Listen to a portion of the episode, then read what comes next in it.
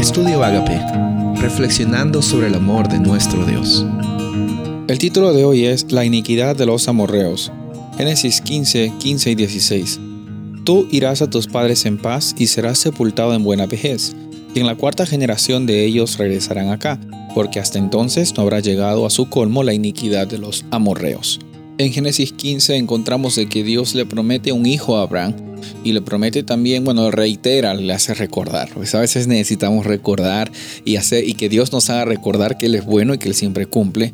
Y le dice de que Dios va a estar siempre con Él, que Él es un escudo para Abraham. En el capítulo 15, versículo 1 de Génesis nos dice de que Dios es el escudo de, de Abraham, que se proteja detrás de Él en los momentos difíciles. Me gusta ese ejemplo y, y menciona un poco acerca de las vicisitudes, las circunstancias que iba a pasar el pueblo de Israel eh, en el desierto, que iba a pasar también en, eh, en opresión y que también iba a, recibir juicio este grupo de, de nación, esta nación llamada los amorreos, que iban a tener una iniquidad tan grande que, que pues eh, iba a llegar un momento en que el juicio para ellos iba a llegar.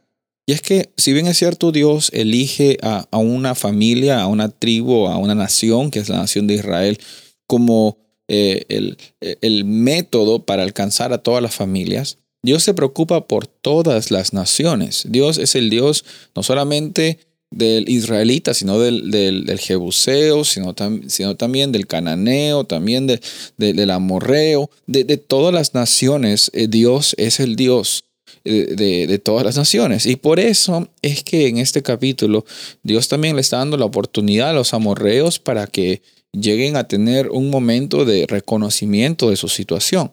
En Deuteronomio capítulo 2 vemos de que Dios eh, le da la victoria al pueblo de Israel contra estas ciudades, contra estas naciones.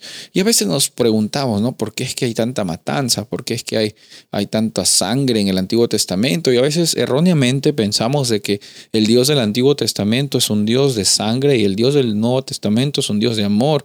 Pero en realidad es que Dios eh, siempre ha manifestado su amor, incluso en el Antiguo Testamento. La diferencia es que hay cosas que nosotros no sabemos y, no podemos y no deberíamos ni atrevernos a, buscar una, razón para decir de que, ah, mira, Dios es injusto, porque no sabemos toda la historia de los amorreos. No sabemos cuántas oportunidades ellos tuvieron o, o también cuál fue eh, la situación en que ellos se encontraban para que Dios diga, mira, hasta aquí llegaron ellos, ¿no? Y por esto es que es necesario descansar en Dios y preocuparnos en nuestra vida, porque Podemos preocuparnos de todas las personas, podemos preocuparnos hasta de nuestros familiares, pero eso no va a ser nada. En, en, nuestra vida, el, único, las decisiones que nosotros tenemos control sobre son decisiones sobre nosotros mismos. Y por eso hoy día Dios te da la oportunidad de decidir. Decidir por Él, decidir vivir esa vida de experiencia de abundancia que solamente Él te la puede dar. ¿La aceptas? Soy el pastor Rubén Casabona y deseo que tengas un día bendecido.